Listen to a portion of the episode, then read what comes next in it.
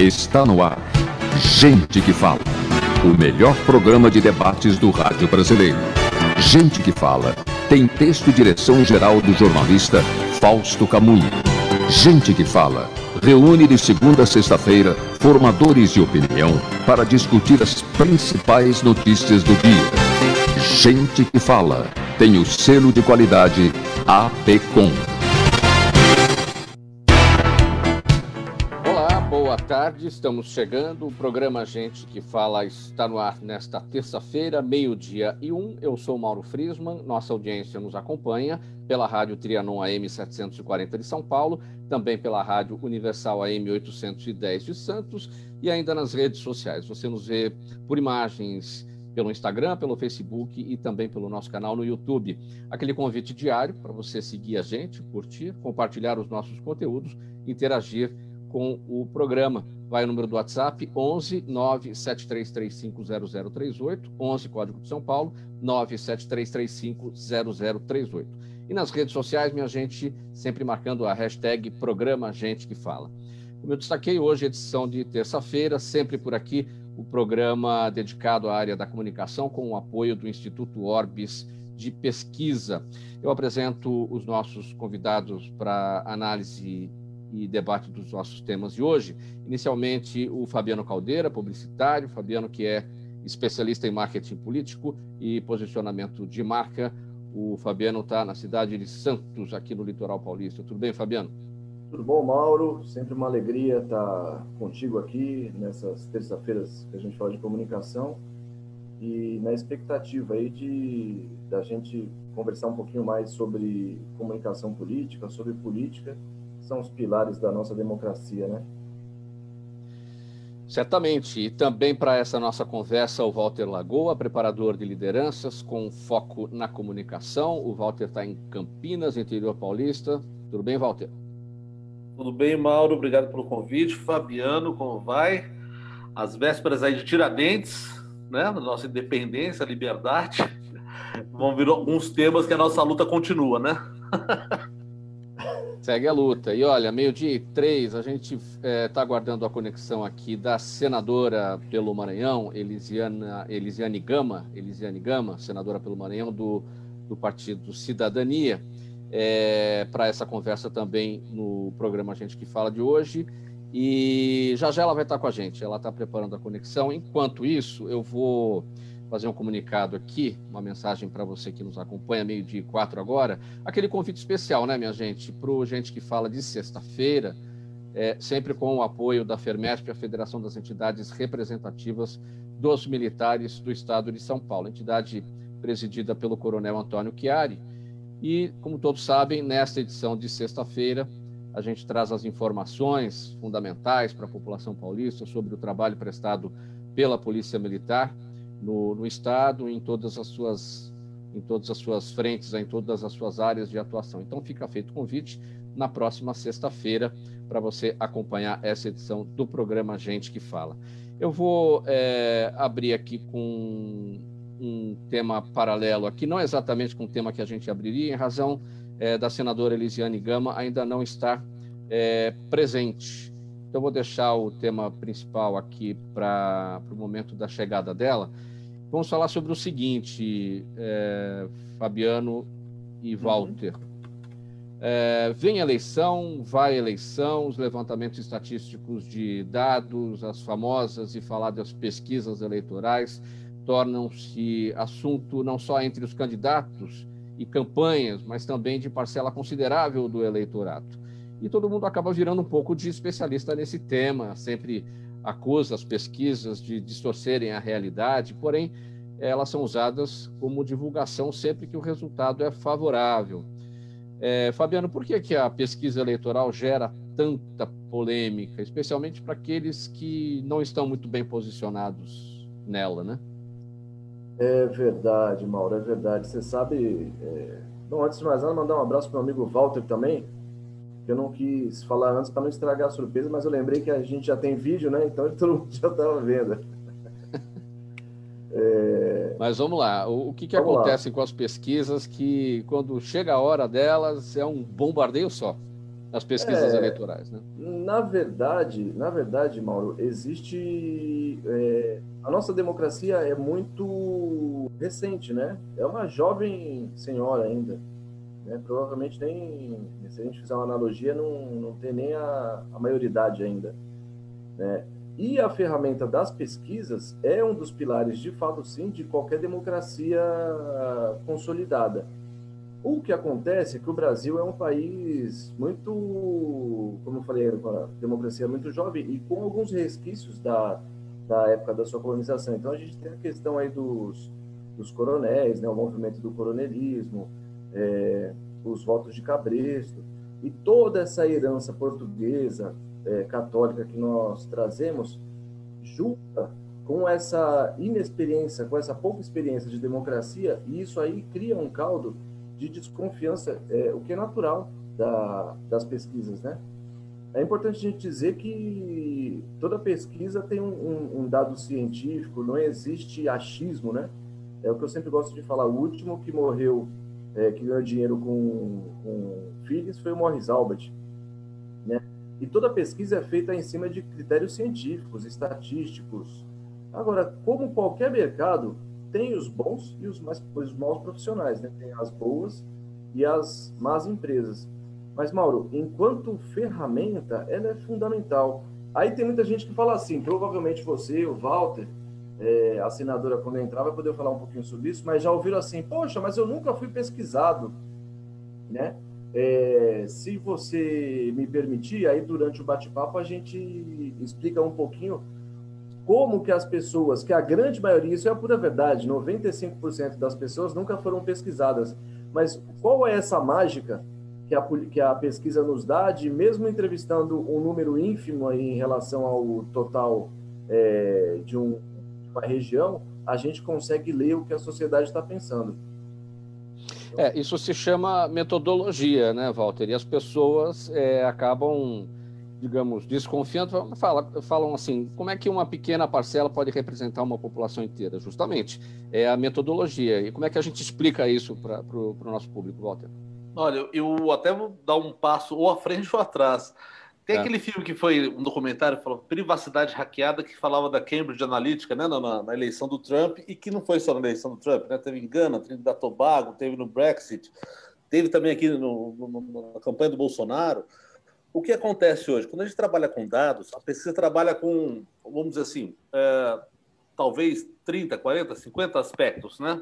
Quando você fala em Big Data hoje, só na Cambridge Analytica, na campanha do Trump, eles apontam que eles levantavam 5 mil pontos sobre cada indivíduo, foco, que eles precisavam ou levar para o lado para votar ou para desincentivar o voto. Por exemplo, então, acho que existe um avanço grande da tecnologia que a gente ainda está meio perdido nisso e está sendo manipulado de maneira muito firme, assim, muito clara. Então, se você pega lá na Cambridge Analytica, levantando 5 mil pontos sobre o que você gosta, o que você posta, quem você segue, qual opinião você tem, eu crio um conteúdo específico para você. O que acontece hoje? Eu posso colocar isso às vésperas da eleição ou no primeiro horário e detonar isso, por exemplo, no WhatsApp, no seu Facebook, você acordou no seu Instagram, vai olhar aquilo, aquilo muda seu posicionamento. E talvez a pesquisa do passado que vinha não consegue pegar esse movimento tão rápido que acontece hoje quando a gente usa a inteligência artificial.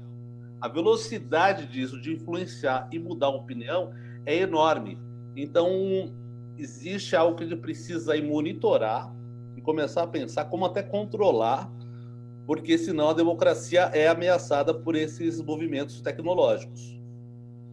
A gente já destacou aqui em outras é, ocasiões, é, Walter, essa a necessidade na, na pesquisa eleitoral de se observar a tendência, porque às vezes você pega ali o momento da eleição, é, ali um dia antes da eleição, ela está apontando uma coisa, aí na eleição dá outra.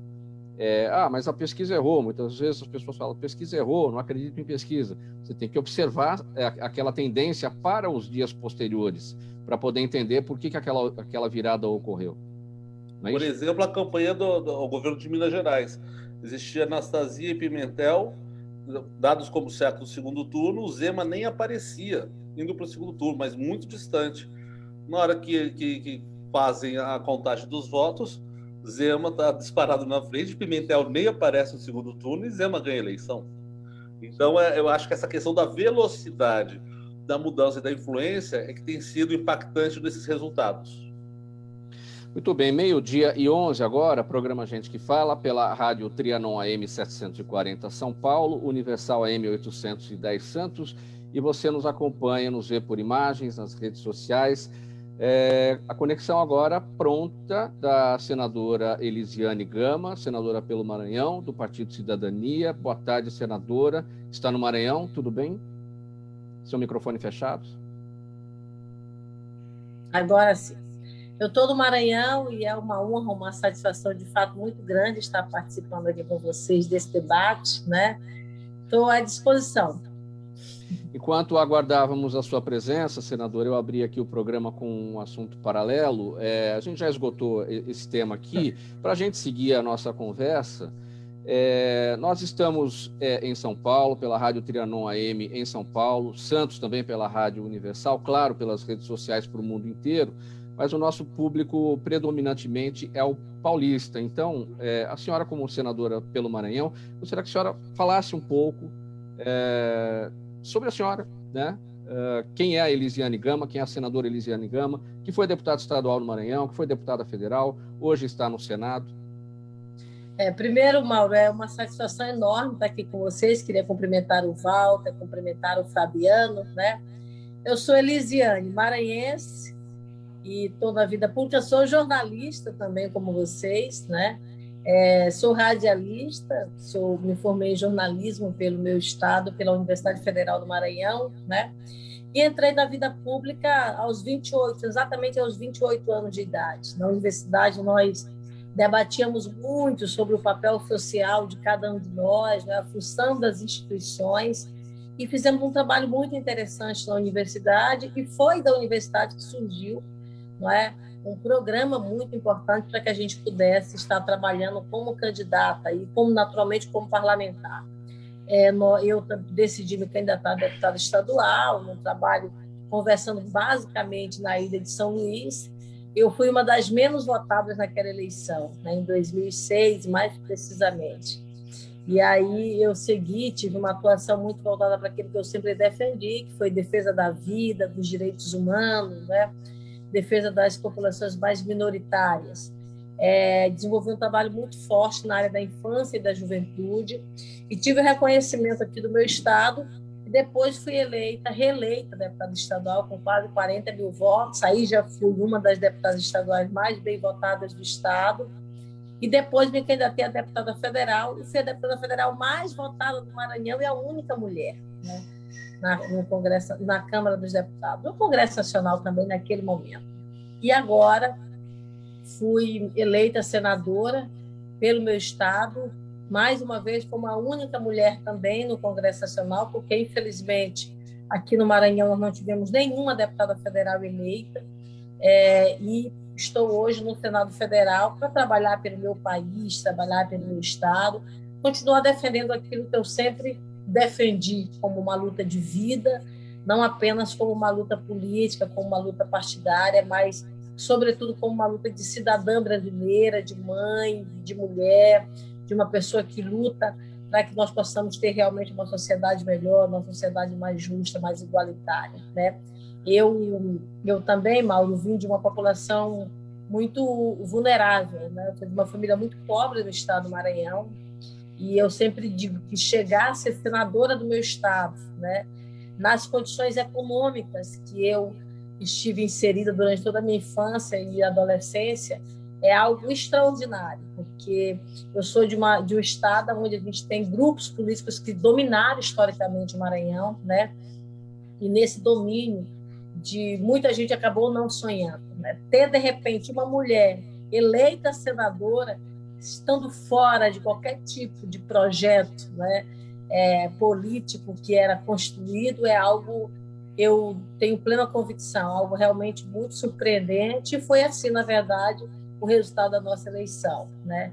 É, eu vim para São Luís com 13 anos de idade, vim estudar em São Luís, porque meu, na minha cidade não tinha segundo grau, só para você ter uma ideia. Né? Morei só em São Luís com meu irmão, e aos 17 anos eu passei no vestibular para a Universidade Federal do Maranhão. Então, assim, foi uma história de muita superação. Comecei a trabalhar aos 17 anos, até para poder ajudar no sustento familiar aqui em São Luís. É, e a partir disso, nunca mais deixei de trabalhar. Né? Então, assim, é, eu, eu, tenho na minha história, na minha marca de vida, de é. luta, no meu sangue, na minha pele, as marcas do que é superação, do que é suplantar todas as dificuldades da vida para poder chegar e mudar de vida. E eu mudei de vida através da educação, mudei de vida apostando, na verdade, no, no estudo, né? na escola pública. Eu nunca estudei em escola particular na minha vida, sempre estudei em escola pública, desde o ensino fundamental até a universidade. Então, eu acredito na escola pública de qualidade. Eu acredito que é através da educação que a gente vai mudar de vida. Agora, é senadora Elisiane Gama, sempre pelo cidadania, desde os tempos de deputado estadual, ou, ou não, né? Porque o cidadania é o antigo PPS, muitos é. partidos é. trocaram siglas por nomes, as pessoas às vezes nem, nem sabem mais qual é o, o que partido é o que hoje em dia, né? É verdade. É, na época PPS, mas a senhora já esteve em outro partido é, além não, do eu, PPS? Não, eu, eu, eu me fui filiada ao PDT na juventude mas eu, na verdade, logo depois saí, já vim para o PPS e, e, não, e entrei já como meu primeiro mandato de deputado estadual, já ali como PPS, depois continuei agora como cidadania. Então, o meu exercício parlamentar, ele sempre foi pelo meu partido Cidadania, que eu amo, que sou apaixonada, né, e que faz parte muito da minha vida e que eu me sinto muito, muito à vontade dentro do partido, né? Sim, meio-dia e 18, senadora Elisiane, olha, o presidente do Senado, o Rodrigo Pacheco, comunicou ontem que a reunião de instalação da CPI da Covid, antes prevista para próxima quinta-feira, agora depois do feriado, será apenas no dia 27, na semana que vem. E a justificativa é de que, em razão justamente do feriado de amanhã, ficaria difícil garantir a presença dos senadores. A maioria dos integrantes da CPI quer ouvir logo o ex-ministro da Saúde, Eduardo Pazuello, e detalhar o relatório do Tribunal de Contas da União que acusa o governo de omissão, abuso de poder, distribuição eh, de remédios ineficazes, alteração de documentos e de não reservar dinheiro para o Ministério da Saúde combater a pandemia em 2021. Como é que a senhora entende esse adiamento. Está tudo acordado, é, pelo menos a princípio, né, o, o, nome do presidente, o Omar Aziz, senador Omar Aziz pelo Amazonas, o vice-presidente, o senador Randolph, é, e o, do, o, nome do relator, o senador Renan Calheiros. Pois é, na verdade, é, as definições foram feitas, né? Nós tivemos aí as indicações, como você já coloca, dos partidos, naturalmente, que pelo acordo da instalação nós teremos, eu acredito, que a confirmação desses nomes, né? o Omar, o Renan e o Randolph nessa composição, nessa trinca aí mais de protagonismo, de frente de atuação, ter as próprias funções, não é que eles estarão realmente assumindo dentro da CPI. Uma comissão parlamentar de inquérito, ela não é a instalação, a implantação, o transcurso desde a apresentação do requerimento, recolhimento de assinaturas, não é protocolo, leitura instalação, é um caminho que não é tão simples, né? até porque uma CPI, assim como em qualquer casa legislativa, seja nas estaduais quanto nas federais e nas municipais, tem uma série de situações que envolvem uma CPI. Sobretudo, não é, geralmente, é, aqueles que têm algum tipo de problema, não é, que têm algumas dificuldades, enfim, sabem que pelo papel que uma CPI exerce, essa comissão poderá chegar né, e fazer essas nesses esclarecimentos, né? Ah, como o próprio nome já diz, ela é uma comissão de inquérito, então ela faz a investigação, ela tem poder de polícia, ela faz requisição de, de informações, ela quebra sigilo, ela faz pede mandado de busca e apreensão, faz prisão em plenário se realmente ali a testemunha estiver mentindo. Então, você vê que é uma comissão que tem um poder muito amplo. Né? Então, a sua atuação, de fato, ela acaba trazendo um impacto, uma repercussão muito grande na sociedade como um todo. E a gente vê aí claramente uma preocupação do governo federal em relação a esta CPI. Não acredito que, honestamente, a instalação da CPI, é, adiada para a próxima semana, faça parte de qualquer tipo de, digamos assim, é, de ação, né? no sentido de suplantar ou de postergar a sua instalação. Até porque nós já temos decisão do Supremo Tribunal Federal de instalação, ela já foi lida, os, os membros já foram indicados, e agora o que nós teremos realmente é o início dos trabalhos. É claro que a gente está vivendo um momento de pandemia e não é simplesmente dizer vamos fazer a instalação de uma comissão sem fazer toda uma avaliação, não diria nem uma avaliação, mas sem ter todas as precauções necessárias do ponto de vista do, do, da questão do enfrentamento da pandemia. Então, essas questões sanitárias elas precisam, de fato, ser levadas em consideração. E é bom lembrar nós estamos agora, neste momento, no Senado Federal, em sistema remoto. E uma CPI ela pode sim funcionar de forma remota, porque a gente tem, inclusive, comissão que está funcionando de forma remota, como é o caso da comissão da Covid, que eu, inclusive, integro essa comissão. Agora, algumas dessas reuniões terão que acontecer de forma presencial. Então, essas reuniões presenciais elas deverão considerar rigorosamente todos os critérios hoje que são estabelecidos pela Organização Mundial é. da Saúde, distanciamento, álcool gel, enfim. Então, esses critérios, de fato, precisam ser levados em consideração. Mas, é, na semana que vem, ela será instalada e eu não tenho dúvida que ela prestará um grande papel para o Brasil neste momento. O Partido Cidadania, é, senadora Elisiane, é, não é um partido de oposição ao governo federal, é um partido que vota de forma independente é, no Congresso Nacional. Na CPI, como é que deve ser o comportamento do cidadania? Como sempre foi, um, um partido muito defensor, na verdade, da, da investigação, da transparência pública, não é? trabalhando com muita seriedade e tendo muita atuação. A nossa representação na CPI estará sendo feita pelo senador Alessandro Vieira, que é membro não é, da, da, da comissão. A comissão hoje tem 11 titulares e 7 suplentes. O nosso partido ficou com uma suplência e o Alessandro estará realmente nos representando nesta comissão. E ele é um delegado de polícia, né? então ele tem já na, no próprio sangue, ele tem na veia, na verdade, e sabe efetivamente o que é uma investigação. Eu, aqui no meu estado, Mauro, eu já fui presidente, já fui relatora de CPI, e eu sei o quanto é importante esse faro investigativo, né? porque você precisa levar uma, seguir uma linha de investigação. E essa linha de investigação, para você seguir, você precisa buscar todos os apoios necessários, entendeu? Você precisa ter apoio da polícia, você precisa ter apoio do Ministério Público, você precisa ter apoio da Justiça, porque, por exemplo, você pode fazer o pedido de prisão preventiva, uma CPI pode fazer o pedido. Agora, o deferimento se dá no âmbito da justiça. Então, essa relação que acontece de uma comissão parlamentar de inquérito com todos os operadores do direito, com as instâncias do judiciário, ela é muito fundamental. O delegado já tem, na verdade, no seu próprio histórico de vida essa relação e, naturalmente, poderá fazer um grande trabalho. Na CPI, nós faremos o que tiver que ser feito, se tiver que fazer um pedido de busca e apreensão, faremos. Se tiver que fazer, na verdade, as convocações que forem necessárias serem, serem feitas, nós faremos. É? Se tiver que fazer uma condução coercitiva, vamos fazer uma condução coercitiva, ou seja, todos os instrumentos que estão dentro do nível de atuação de uma comissão parlamentar de inquérito, eles terão que ser buscados, porque são esses instrumentos que tornam uma investigação mais robusta, são esses instrumentos que tornam, na verdade, uma investigação mais completa, mais plena, mais transparente e, naturalmente, muito mais efetiva. Fabiano e Walter, questionamentos para a senadora Elisiane Gama? Eu, eu, bom dia, senadora. É um prazer estar aqui com a senhora. Bom dia, Walter. Satisfação grande. E parabéns pela trajetória, viu? Realmente não é pouca coisa, não. É muita coisa para quem sabe a sua luta e chegar onde chegou. Bom, o Tribunal de Contas já aponta aí uma série de falhas, né? Por exemplo, novo diagnóstico ah, em relação ao volume de oxigênio que estava disponível, também faltou aí uma informação sobre a segunda onda. Quer dizer, o governo foi omisso esse tempo todo. Essa observação, essa sensação vocês têm lá?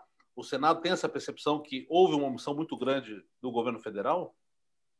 É, Walter, veja, é, eu, eu na comissão especial do Covid, que nós tivemos o período de pandemia, de estado de calamidade pública, eu fui vice-presidente da comissão. A comissão continua agora, eu continuo integrando a comissão. E a gente tem feito conversa com todos os órgãos de, do, do, sistema de fiscalização e controle. E é muito claro, por exemplo, quando você conversa com o governador, quando você conversa com o prefeito, quando você conversa com as entidades representativas, tanto de, da gestão municipal, de todos os entes federados, quanto da gestão estadual, você vai ver claramente, no meu entendimento, alguns pontos. Um deles, que se torna muito fundamental, por exemplo, para você ter resultado importante que a gente não teve no Brasil e não tem no Brasil, o comando da política do enfrentamento à Covid-19. O comando ele não tem que ser feito pelo governador, porque o governador ele comanda o estado dele. O comando ele tem que ser feito pelo poder central. E a gente não viu isso no governo federal. Além de não ter, por exemplo, um comando dessa política, o governo ele não teve transparência exatamente nas ações de pandemia. Você não sabe efetivamente o, qual é quais são os números, e aí o Tribunal de Contas fez, inclusive, o relatório que você acaba de citar. A gente sempre busca todas as recomendações e relatórios que nós conseguimos ter acesso de forma preliminar. Foi muito claro exatamente a falta de transparência, a falta de comunicação com os estados. Né? Você vê, por exemplo, estados no mundo, países no mundo inteiro que conseguiram evoluir no enfrentamento da pandemia, ela se deu pelo quê? Pela conversa com a população, pela informação que a população precisaria ter e pelo comando da política pelo governo federal, o que no Brasil não teve. Veja, a gente sabe que, o, que a pandemia e a Covid-19 ele é um vírus que a gente não tem medicamento para eles até agora. O que é que nós temos? Vacina em baixíssima escala. Veja, nós tivemos no ano passado a possibilidade de o um governo brasileiro fazer um contrato com a Pfizer e a gente ia ter acesso a 70 milhões de doses da sua primeira leva, que foi no mês de janeiro. E você não teve, por exemplo, essa relação contratual efetivada pelo governo federal. Aí depois você vê a, a vinda da Coronavac. Você viu como o governo tentou a todo custo impedir que nós tivéssemos essa vacina. A gente teve que ir buscar, fazer audiência com a Anvisa, fazer, na verdade, todo um trabalho intenso envolvendo vocês, que são da comunicação de massa, para que a gente pudesse chegar aonde a gente chegou, que era termos realmente a vacina para o Brasil. Olha, uma coisa interessante, o governo de São Paulo e o, o, e o laboratório Butantan fazendo meio que um serviço secreto às vezes, porque qualquer tipo de informação que saísse, ela poderia ser utilizada para prejudicar o mandamento da vacina. Esse é um fato. Então, o que é que nós tivemos agora? Nós temos uma cobertura baixíssima de imunização no Brasil, algo em torno pouco mais de 10% da população hoje imunizada, com um universo de pessoas morrendo dia após dia. Então, se a gente não tem vacina, se a gente não tem suficientemente vacina, se a gente não tem medicamento, o que é que nos resta? Álcool gel, máscara e distanciamento. Se, se é isso que nós temos, quem é que tem que informar isso? É o maior formador de opinião da cidade, do estado, do país. Quem é o maior formador de opinião de um município? É o prefeito da cidade, que é o que comanda a política executiva. Da mesma forma, o governador, da mesma forma, o governo federal. Eu vou te dar um caso, Walter, do meu estado do Maranhão. O meu, o meu estado do Maranhão, o governador Flávio Dino faz coletiva a cada dois dias.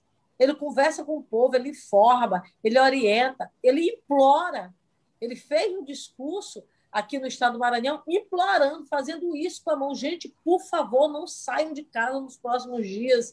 Evitem só sair para casos extremos. Sabe o que isso resulta? O Maranhão é o estado brasileiro que tem a menor quantidade de mortes por habitante do Brasil.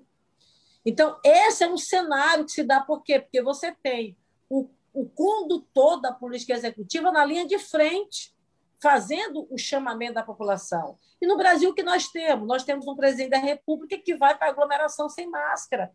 Nós temos um presidente da República que questiona, por exemplo, a efetividade de uma vacina, que, que, que, que faz campanha de um medicamento que não resolve o problema. Entendeu? Que depois a gente vai ver o resultado desse medicamento é morte. Então, assim, esse é um cenário que nós temos muito triste. E é muito bom a gente lembrar, Walter, que o, este governo ele assumiu em um dos momentos onde havia uma disposição plena brasileira de ajudar no enfrentamento dos problemas do Brasil. Olha, eu sou parlamentar há 15 anos, estou indo para 15 anos de atuação parlamentar no meu país, entre Estado e Brasília. E eu nunca tinha visto, em todo esse período que eu faço atuação parlamentar, e nem em outros tempos da história do Brasil, você ter um sentimento de aprovar, por exemplo, a reforma previdenciária, de a população fazer um movimento, e alguns faziam mesmo, vamos votar a reforma previdenciária, vamos é, é, votar as reformas que são medidas antipopulares, entendeu? São medidas que mexem no bolso da população brasileira e o povo pedindo. Esse foi o cenário que o presidente assumiu no Brasil para fazer a sua gestão. Sim. E, de repente, ele consegue, no melhor cenário de apoiamento popular, ele consegue, na verdade, trazer coisas terríveis e que acabam trazendo a revolta da população. Tanto que agora você vê como ele caiu em nível de popularidade, porque é inaceitável é inaceitável porque se trata de quê? Se trata de vida, se trata de ser humano, entendeu? Se trata de evitar morte em massa. Então, o que nós temos vivenciado no Brasil, eu não estou culpando aqui de jeito nenhum o presidente da República pela quantidade de mortes que nós temos hoje no Brasil, mas pode ter certeza de uma coisa: se ele tivesse tido uma postura diferenciada, nós não teríamos essa quantidade de mortes no Brasil a gente teria reduzido de forma significativa. É por isso que essa CPI é importante, porque a omissão do poder público ela é também uma ação criminosa. Você peca pela omissão. Por quê? Porque, Sim. como o próprio nome já diz, é executar. Se você não está executando, você está se omitindo. Se você está sendo, se omitindo, você está prevaricando, você está sendo negligente. E isso é uma ação criminosa. Então, infelizmente, esse é um cenário nós realmente estamos acompanhando no Brasil. Senadora, é, temos um outro assunto. O MDB e o Cidadania é, se unem na Câmara, na Câmara dos Deputados, finalizam uma aliança para 2022. É, nós vamos fazer um intervalo agora rapidinho, um minuto apenas. Na volta a gente trata desse tema e também com o Fabiano nessa questão. Tá bom, Fabiano? A gente volta já já, em um minuto. Os melhores trabalhos de comunicação nunca abrem mão de um excelente a Orbis é um instituto de pesquisas que une precisão e confiabilidade estatística com a mais alta tecnologia em pesquisas do mercado. Na sua próxima pesquisa, se eu fosse você, chamava Orbis. Até porque o sucesso é consequência direta da informação que você tem e o que você faz com ela. De volta com o programa Gente que Fala, edição de terça-feira, com o apoio do Instituto Orbis de Pesquisa. Estamos pela Rádio Trianon AM 740 em São Paulo, pela Rádio Universal AM 810 em Santos e também pelas redes sociais, Instagram, Facebook e ainda no nosso canal no YouTube. Faltando 27 minutos para uma, a é, quinta maior bancada da Câmara, com 34 deputados, o MDB, vai deixar o Centrão e se unir em um bloco com o Cidadania, que tem seis deputados. A intenção dos líderes das duas siglas é poder atuar de forma independente nas votações da Casa, a Câmara dos Deputados. E essa aliança torna oficial o afastamento do MDB em relação ao governo e sinaliza caminhos para uma aliança em torno de uma candidatura que dispute a presidência em 2022. É, senadora Elisiane Gama, essa, esse movimento que a gente observa na, na Câmara dos Deputados, de certa forma já existe no Senado, né, pela ala do senador, do, do senador Renan Calheiros, que não está com o, o, o governo. O que, que significa isso agora? É, e o que, que isso também traz de mudanças em relação ao MDB no Senado, nessa composição com cidadania? É, aí são agora 40 deputados, né, 34 mais 6 na Câmara dos Deputados, uh, que deixam a, a, base do governo. Né?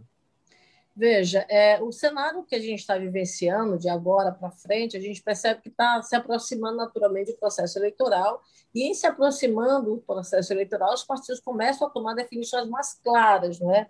Sobre o processo de campanhas eleitorais. Naturalmente, não apenas o MDB, como você lembra muito bem, Vários outros parlamentares estão vendo, na verdade, um cenário do governo federal, que é esse cenário que eu falava agora há pouco, né, muito preocupante, e que poderão não mais seguir nesse alinhamento pró-governo. Né? Aí, naturalmente, por questões de convicção, e naturalmente que os partidos acabam fazendo um alinhamento, fazendo um alinhamento político é, partidário por conta do projeto de poder, que é absolutamente legítimo que cada um desses partidos de fato tem no Brasil.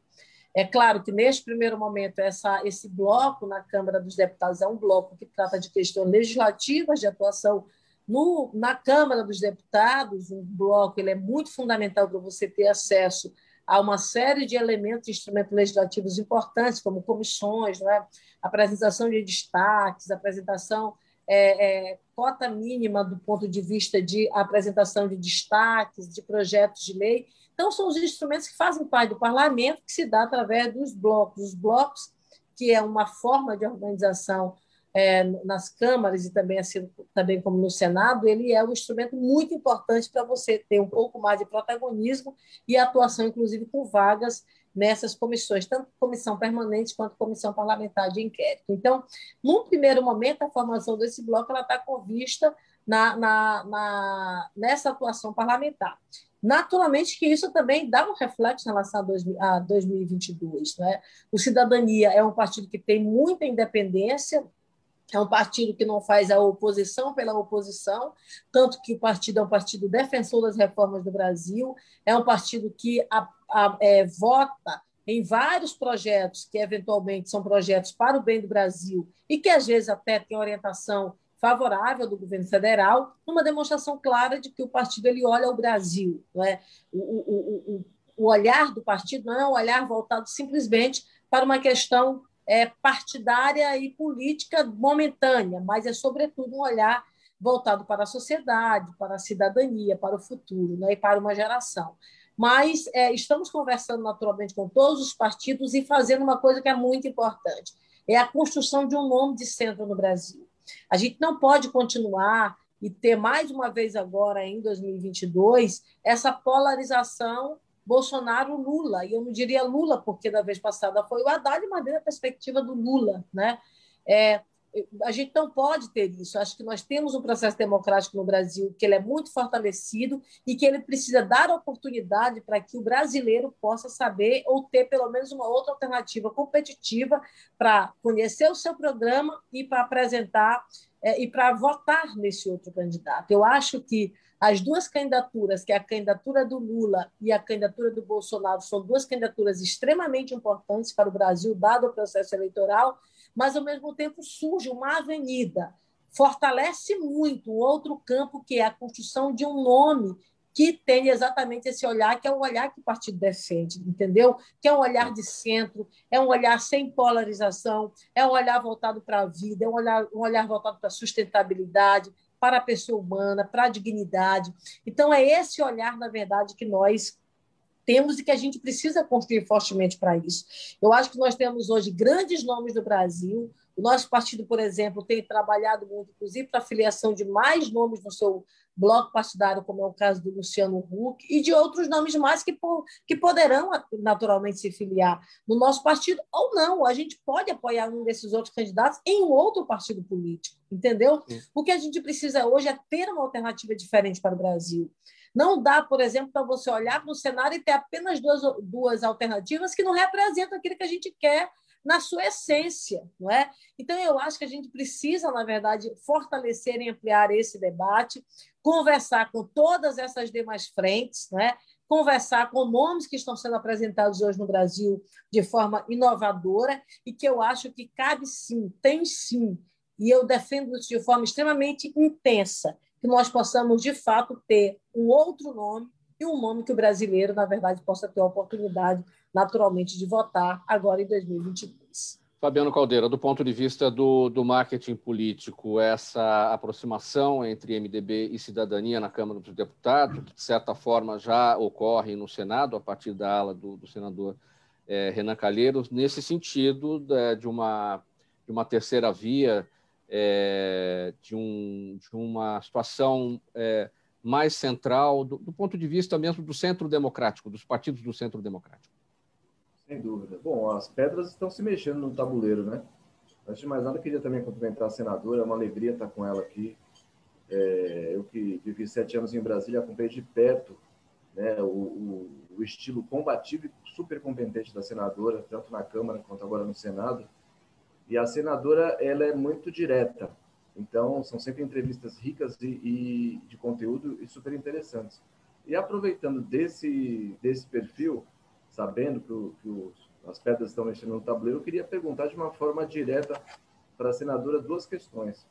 A primeira, se há uma expectativa dos parlamentares é, em relação à CPI de impacto, é, qual o impacto político é, previsto aí, ou qual a, o anseio dos parlamentares em relação à, à CPI.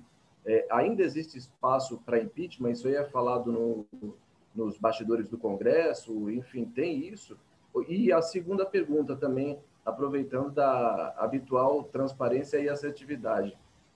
O, o Luciano Huck enfraqueceu com a, com a entrada do Lula no cenário, visto que o, o, Luciano estava muito forte nas camadas mais, mais pobres, né? e é onde o Lula é muito forte. E antes da senhora é, entrar aqui, a gente falava sobre a questão da pesquisa mesmo, né? E, e, o que as pesquisas indicaram foi que o principal afetado do ponto de vista de marketing político, de posicionamento com a entrada do Lula, foi o próprio Luciano Huck. É uma candidatura que está firme e forte ainda ou o Cidadania já está vislumbrando outros cenários também? Veja, Fabiano, primeiro sobre a questão da CPI. Né? É, a CPI, alguém diz que sabe como começa e não, vai, não se sabe como vai terminar, não se sabe os desdobramentos, né? Porque você não sabe o que está por debaixo do tapete, então você vai fazer todo o processo de investigação. É, eu acho que agora nós estamos, vamos iniciar o processo de investigação. A partir desse início de processo de investigação, nós vamos ver lá na frente, efetivamente, o que, é que isso vai resultar. Mas, historicamente, se você for ver, por exemplo, os impeachments né, e os afastamentos, eles se deram é, exatamente é, precedidos de uma investigação. Né? Você vê, por exemplo, lá atrás o Collor de Mello, você lembra da investigação do, do, do Fiat Elba. Né? Então, você teve lá também, naquele momento, naquele governo, uma comissão parlamentar de inquérito. Aqui no governo da Dilma, nós tivemos também uma comissão parlamentar de inquérito que foi a Petrobras, que você estava lá, inclusive eu fui membro dessa CPI. Então, você viu ali um, um, uma confirmação de um desvio de mais de 6 bilhões de reais na Petrobras. E aí resultou exatamente com o afastamento da presidente Dilma. Sobre esta CPI, eu acho que a gente precisa fazer, primeiramente, aguardar um pouco mais, saber o, o desdobramento realmente dessa investigação. Hoje, hoje, terça-feira, hoje é quarta. Hoje, quarta-feira, dia 20 de abril, né, com todo um cenário que a gente está vivendo, eu não vejo hoje que a alternativa seria o impeachment ainda do presidente Bolsonaro. Honestamente, eu acho que não ainda. Eu acho que, por isso que eu digo hoje, quarta-feira, não sei amanhã, quinta ou sexta-feira, vamos ver como que a coisa realmente vai se comportar.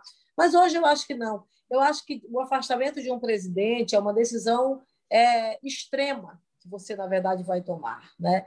E, e, essa decisão extrema ela tem que ser precedida por elementos muito substanciados, dentre eles, inclusive, o sentimento da população brasileira. Então, não dá para você simplesmente dizer, vamos fazer um impeachment pelo impeachment. Não é assim. Afastar o presidente da República, você deixa traumas, você deixa, você tem uma repercussão muito grande numa sociedade, entendeu? Então, eu acho que ainda não é o tema para a gente falar. Eu acho que agora o tema é a CPI, nós precisamos realmente entender tudo o que se deu, precisamos realmente compreender a ação do governo federal para não apenas o Amazonas, que é muito bom a gente lembrar no caso de Manaus, que teve lá a falta do oxigênio, mas a gente sabe que nós tivemos um problema no Brasil inteiro, não é comparativamente com outros países do mundo. Todos os países do mundo também tiveram a pandemia, mas o Brasil, o impacto foi muito maior. Nenhum país no mundo teve a quantidade de mortes diárias que o Brasil teve. O Brasil, ele infelizmente hoje acabou sendo uma referência para aquilo que é ruim em relação ao enfrentamento da pandemia, né? Então essa investigação de fato nós precisamos fazer. Depois disso fazer uma avaliação. E aí eu quero dizer que é uma opinião minha, Elisiane Gama, o meu partido tem várias pessoas no partido também que fazem já a defesa do impeachment, mas aí é uma decisão minha pessoal aqui na minha avaliação que eu tenho de cenário hoje no momento. Eu acho que nós precisamos estar é. muito atento, fazer a cobrança, fazer a investigação. A CPI ela é muito importante para este momento e, a partir disso, ver quais outras decisões poderiam ser tomadas. A outra situação que você me pergunta. Sim, pode concluir, senador. A outra pergunta que você me pergunta é sobre o Luciano Huck, né? Se a entrada do, do Lula enfraqueceu o Luciano. Eu acho que não. Eu acho que a entrada do Lula ela fortaleceu a criação de um outro campo, entendeu? Que é o campo que o Hulk transita muito bem, que outros atores também transitam muito bem, que o Mandetta, que é posto como nome, transita, que o Moro transita, que o Dória não é transita com todo o perfil próprio que ele tem, e agora o presidente do Senado Federal, Rodrigo Pacheco, que se, começa-se a ver no Rodrigo Pacheco a possibilidade também de ser um nome, e eu pessoalmente acho um nome muito forte, pelo perfil que ele tem, pela postura que ele tem, e pode se posicionar claramente como um candidato, um pré-candidato à presidência da República. Ou seja, as duas candidaturas elas estão aqui no nível de polarização. E agora, mais do que nunca fica claro, porque todas as pesquisas dizem o quê, Fabiana? Dizem que pelo menos mais de 50% da população não quer votar nem no Lula e nem no Bolsonaro. Veja o tamanho da população brasileira que está sedenta de uma alternativa. Entendeu? Então, eu vejo que a gente do partido tem realmente esse papel muito fundamental de estar trabalhando e fazendo a construção desse nome. Se não vai ser o Hulk, se o Hulk não vier, que eu peço muito que a Deus, na verdade, que ele venha, mas poderá, tem, na verdade, esses outros nomes. Tem o nome do governador Flávio Dino, do estado do Maranhão, que é, inclusive, do, do, do, que é o meu governador, que é uma pessoa de uma atuação técnica incrível, de uma qualificação como poucas pessoas têm no Brasil, né? Claro que ele tem um alinhamento Senador. ali próximo em relação ao presidente Lula, mas também é um dos nomes que pode ser colocado aí como pré-candidato. Senador, o nosso tempo está tá apertado. Eu queria falar também sobre a, a Frente Parlamentar pelo Desarmamento, que surgiu por meio do projeto de resolução do Senado é, de sua autoria, nesse momento é, da votação é, ou do adiamento né, da votação do projeto de decreto legislativo que cancela os decretos do presidente Jair Bolsonaro sobre o acesso às armas e às munições, o, esse PDL do próprio Senado Federal. O Senado preferiu aguardar a decisão do Supremo sobre esse tema. É, a votação é, foi suspensa né, na sexta-feira passada, pedido é, pelo, pelo ministro, por conta né, do pedido de vista do ministro Alexandre de Moraes. A minha pergunta é em relação à, frente parlamentar é, pelo desarmamento, criada é, por meio da, da, a partir do seu, do seu projeto de resolução. Qual é a força que uma frente parlamentar tem é, nesse sentido? É, neste momento em que o Senado aguarda a posição do Supremo Tribunal Federal é, e, e não vota o, o PDL que cancela os decretos do presidente? Olha, o diálogo ele é um mecanismo fundamental na política como um todo, no processo democrático como um todo. Por ser o diálogo o ponto fundamental e o ponto de partida para termos realmente o processo democrático de direito a cada dia mais fortalecido, o diálogo é o instrumento fundamental de uma frente parlamentar. E nós criamos essa frente para quê? Para dialogar, para conversar, para fazer audiência pública, apresentar projetos de lei, entendeu? Para fazer mudanças necessárias. Nós temos o Estatuto do Desarmamento, que é de 2003. Se tiver que fazer alguma adequação, mudança, vamos fazer no diálogo, na conversa no foro que é próprio para isso, que é o legislativo brasileiro.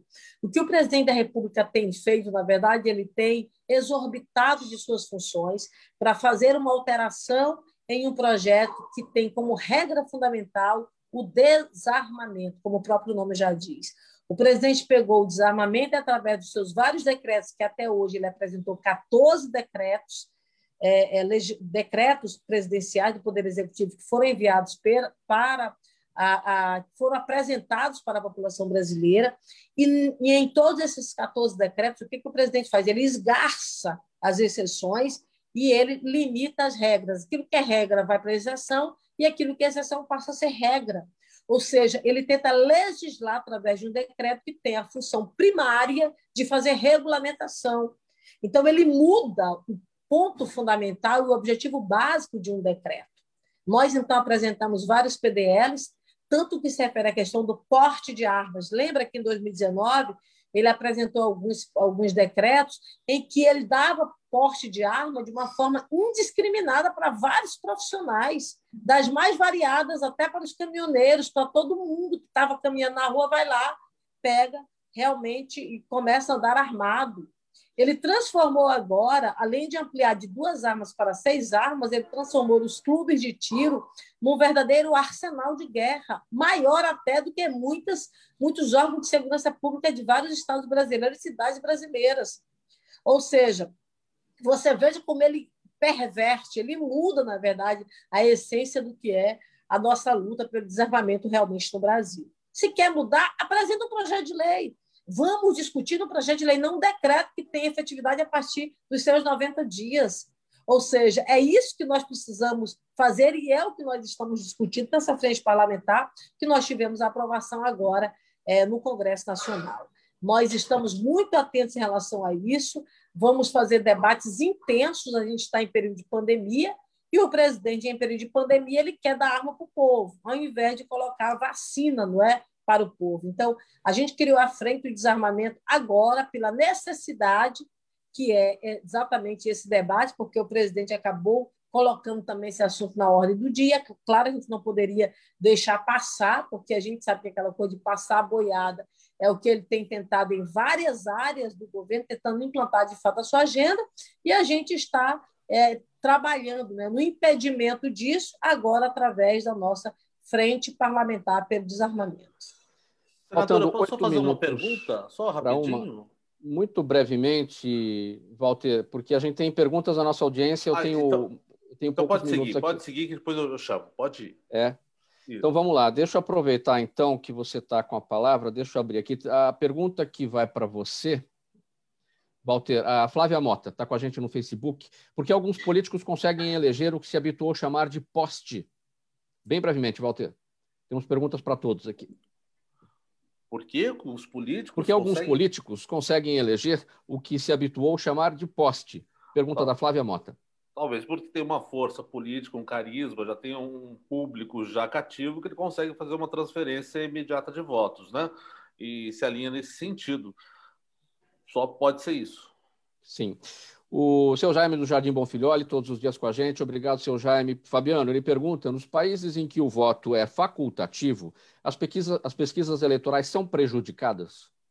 Não, não, de forma alguma. É, são só mais sofisticadas, né? Estados Unidos, por exemplo, além da, da pesquisa ser mais aberta, grupos empresariais podem financiá-las. Né? Então, você tem, na verdade, um amadurecimento dessa ferramenta democrática. Sim. Tenho duas perguntas aqui da nossa audiência para a senadora. É, eu vou pedir brevidade, senadora, para essas duas respostas, porque aí a gente tem o tempo ainda do Walter para fazer o questionamento que ele estava querendo levantar, tá bom? É, a Michele Rodrigues, nossa audiência no Instagram, pergunta, senadora, qual é o motivo de não termos nenhuma mulher entre os integrantes da CPI é, da Covid, né? E se isso é preconceito ou as escolhas tiveram outro motivo? Pergunta aqui a Michele.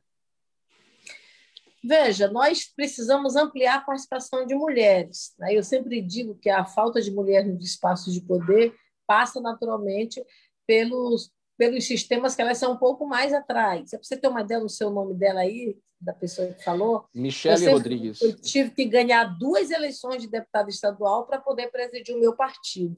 Né? Então, a luta está um pouquinho mais atrás. O parlamento ele funciona através dos partidos.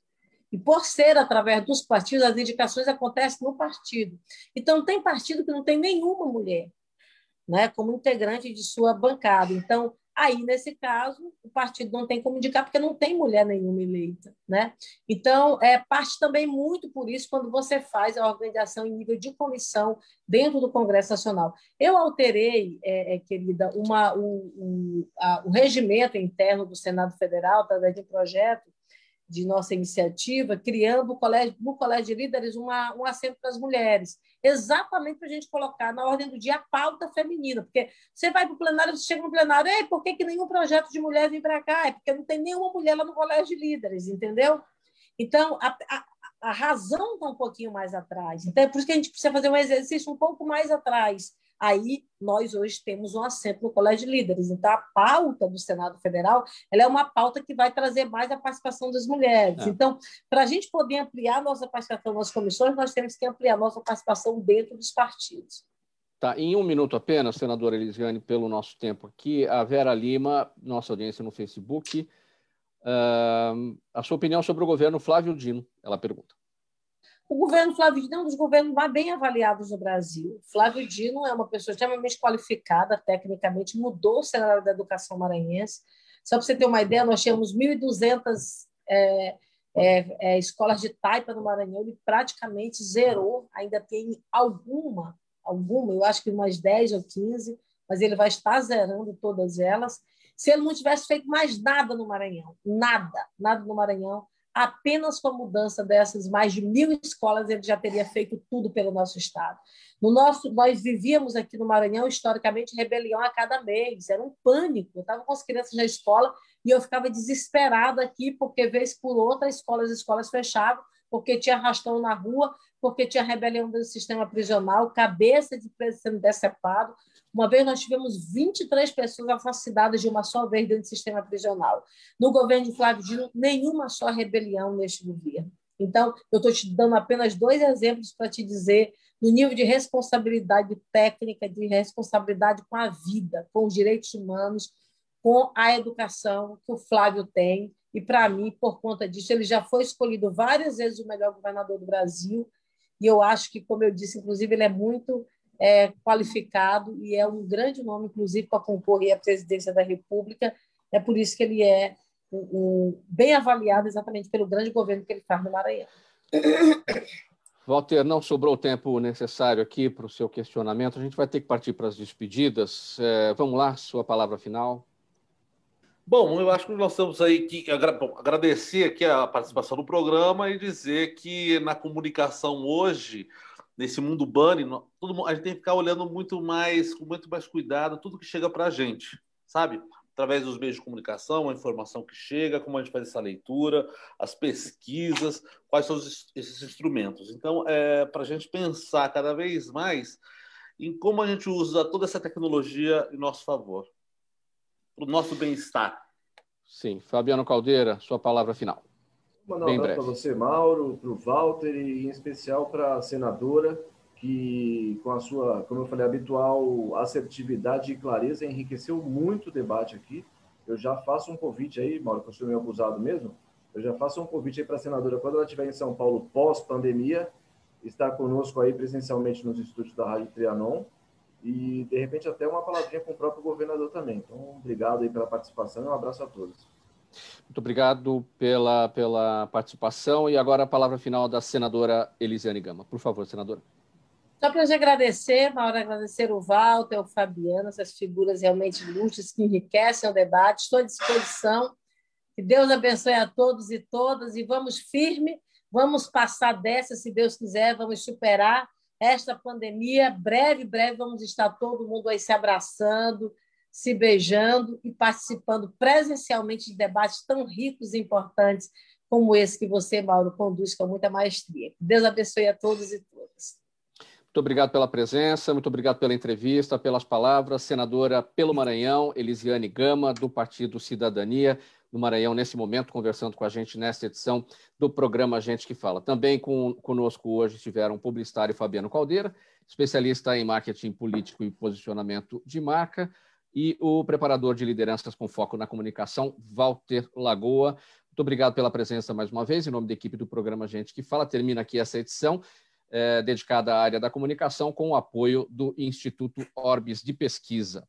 Na mesa de som com a gente hoje, o Neildo Neres, o Sérgio Souza, nosso gerente técnico na Rádio Trianon, apresentação minha, Mauro Frisman, pauta e redação Pedro Esquiavon, diretora de produção é a Zenilda Salvato, nosso diretor-geral, o jornalista Fausto Camunha, e do outro lado, você, ouvinte, espectador, a razão da nossa presença aqui todos os dias.